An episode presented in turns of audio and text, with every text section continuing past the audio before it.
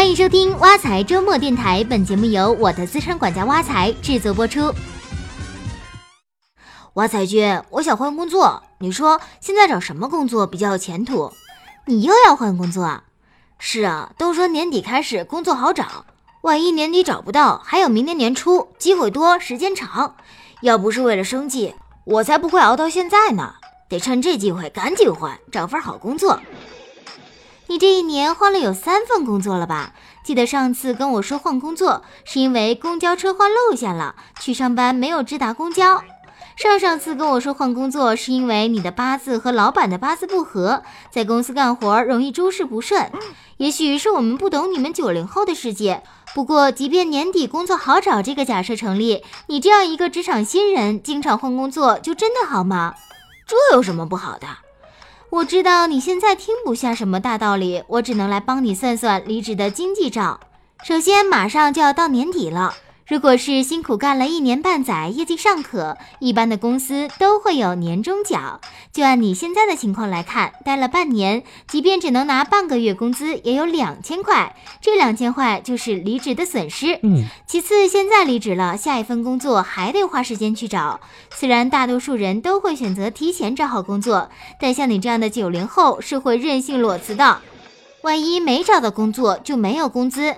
按比较乐观的空窗一个月来算，工资损失四千块。另外，空窗期没有公司交五险一金，如果需要自己补交社保部分，又是一笔额外支出，一个月至少得五百块吧。再接下来，等你找到新工作，就会进入试用期。目前的试用期普遍在三个月左右，大多数公司为了节省成本，试用期工资都是按百分之八十算的。像你这样才工作一年多就任性换了好几份工作的，跳槽后工资上涨的可能性不大。这倒也是，这我还是有点数的。那么试用期又要损失工资了，就按一个月损失八百元左右来算，试用期共计损失两千四百元。另外，像带薪休假这样的福利，往往需要在公司工作一年以上才能享受。如果没有年假，每次请假都得扣工资。一年五天年假折合起来也有九百块，这么算下来，你换个工作的直接经济损失也折合小一万了。这就是为什么说换次工作穷三个月，而像你这样一年换三次工作的，就得穷上一年了。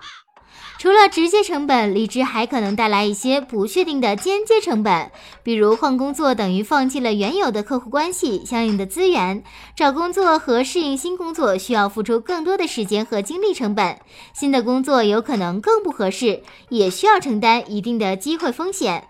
嗯，我现在想想，前几次换工作是有点人性。初入社会，现实和理想落差太大嘛。不过我这次换工作真的是为未来考虑，现在的工作不适合我。那我这次换工作可以有办法减少点损失吗？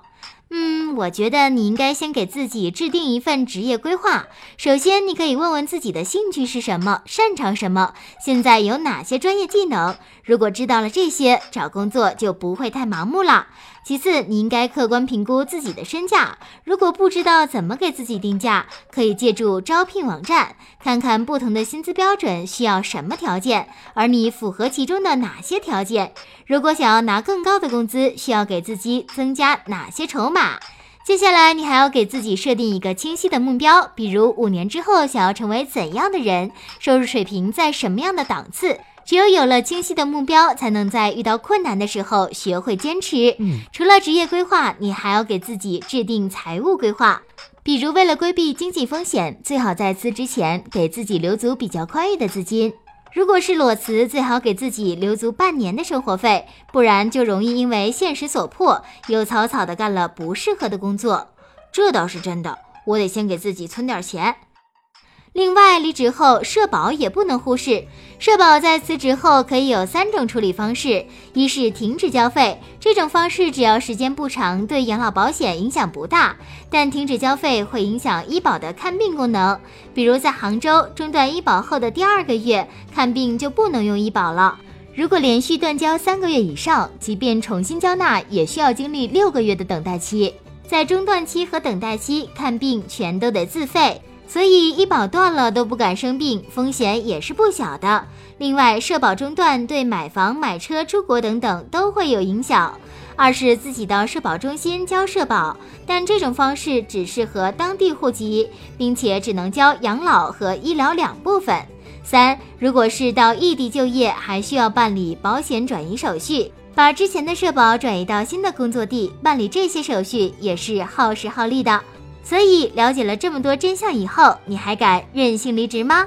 好了，今天的挖财周末电台到这里就结束了。欢迎大家使用挖财系列 APP，您的理财生活从此开始。我们下期见。